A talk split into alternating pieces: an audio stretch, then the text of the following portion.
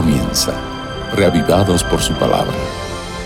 Presentado por el pastor Bruno Razo. Siendo renacidos no por una semilla corruptible, sino por una semilla incorruptible, es decir, por la palabra de Dios que vive y permanece para siempre. Eso es lo que, es lo que nos convoca todos los días, necesitados de ser reavivados por la palabra del Señor. Hoy nos detenemos en el Salmo 132, pero antes pedimos la bendición de Dios.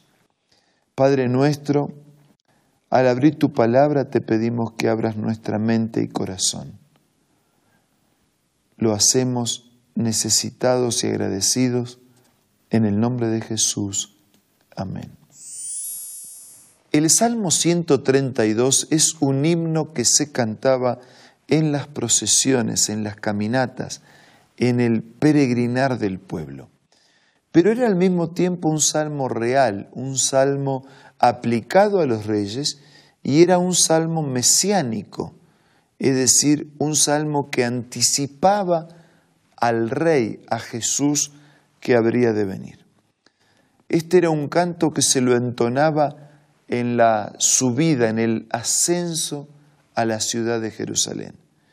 Y podemos leer el siguiente contenido ya desde sus primeros versículos. En los primeros versículos nos encontramos con la resolución de David. Y David dice, acuérdate Jehová de David y de toda su aflicción de cómo juró a Jehová y prometió al fuerte de Jacob, no entraré en la morada de mi casa, no subiré sobre el lecho de mi estrado, no daré sueño a mis ojos, ni a mis párpados adormecimiento, hasta que encuentre un lugar para Dios y una morada para el fuerte de Jacob.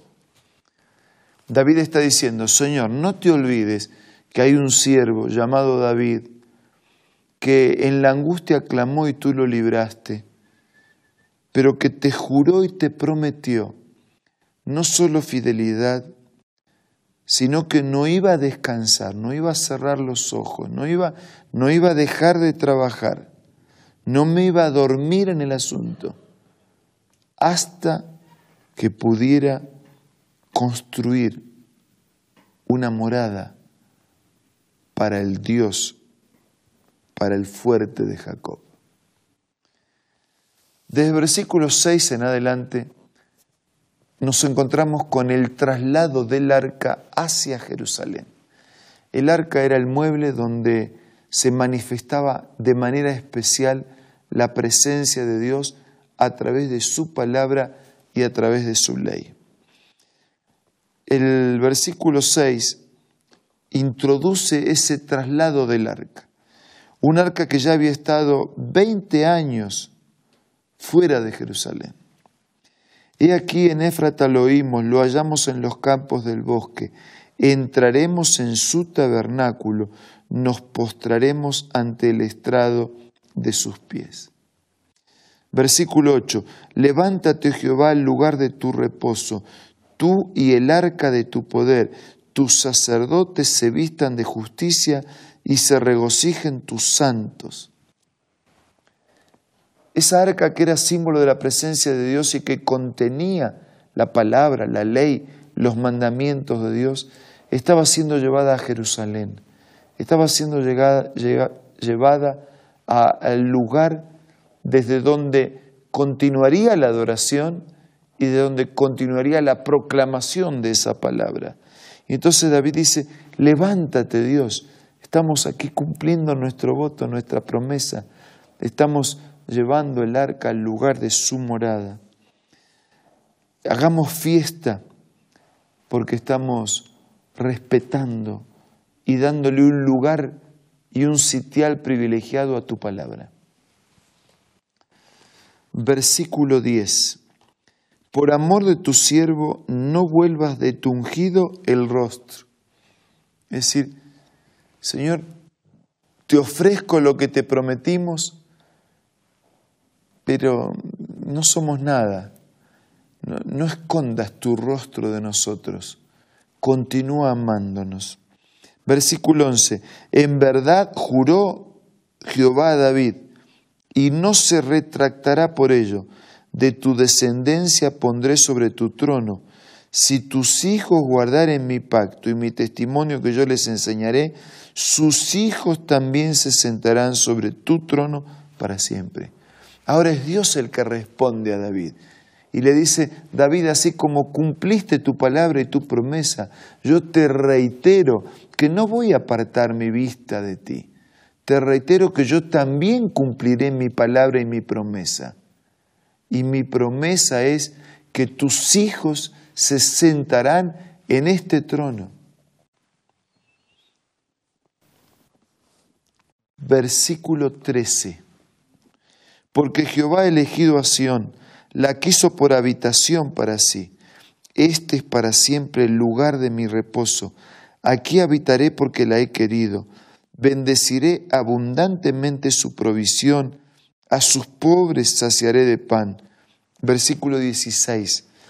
Asimismo vestiré de salvación a sus sacerdotes. Sus santos darán voces de júbilo. Allí haré retoñar el poder de David he dispuesto lámpara a mi ungido, a sus enemigos vestiré de confusión, mas sobre él florecerá su corona. La promesa de Dios para los descendientes de David que se sentarían en su trono incluía la venida del Mesías, aquel que era antes de David porque era Dios y aquel que sería linaje y descendiente de David nacería como humano de la familia de David. Y cómo Dios ha cumplido su palabra para que su palabra sea destacada y su promesa cumplida. Y ese es el lugar del reposo. Dice, y aquí habitaré porque he querido, versículo 15, y bendeciré abundantemente su provisión, y a sus pobres saciaré de pan esta palabra guardada en esta arca y el Mesías que habría de venir en cumplimiento de la palabra, iban a saciar, iban a suplir la necesidad de todos los pobres. Y cuando habla de los pobres, no habla solo de los pobres físicamente, habla también de los pobres espirituales, de aquellos que aún teniendo cosas carecen de lo esencial, y no viven la vida que podrían vivir. A sus pobres saciaré de pan, vestiré de salvación a, los sacerdotes. Los santos cantarán con alegría, retoñará el poder de David, eh, continuará trabajando un, un nuevo retoño, un nuevo brote de esa misma rama, de ese árbol de la familia de David, va a salir habrá una lámpara para mi ungido, esa lámpara que es su palabra, ese ungido que es Jesús. A sus enemigos vestiré de confusión, mas sobre él florecerá la corona. Un salmo precioso que nos habla de un pueblo que está llegando a Jerusalén con la palabra, que nos habla de un rey David de otros reyes y del Rey Jesús, que vendrían para exaltar la palabra, para vivir la palabra, para proclamar la palabra y para alimentarnos a través de esa palabra, generando esperanza, confusión en los enemigos que serán vencidos y esperanza de eternidad para cada uno de aquellos que creen en su palabra y en su mensaje.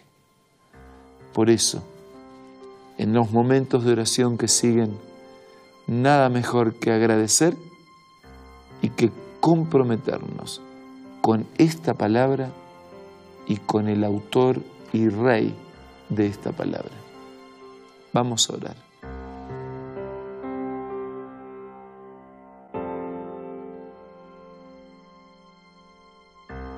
Padre nuestro que estás en los cielos, muchas gracias por tu palabra.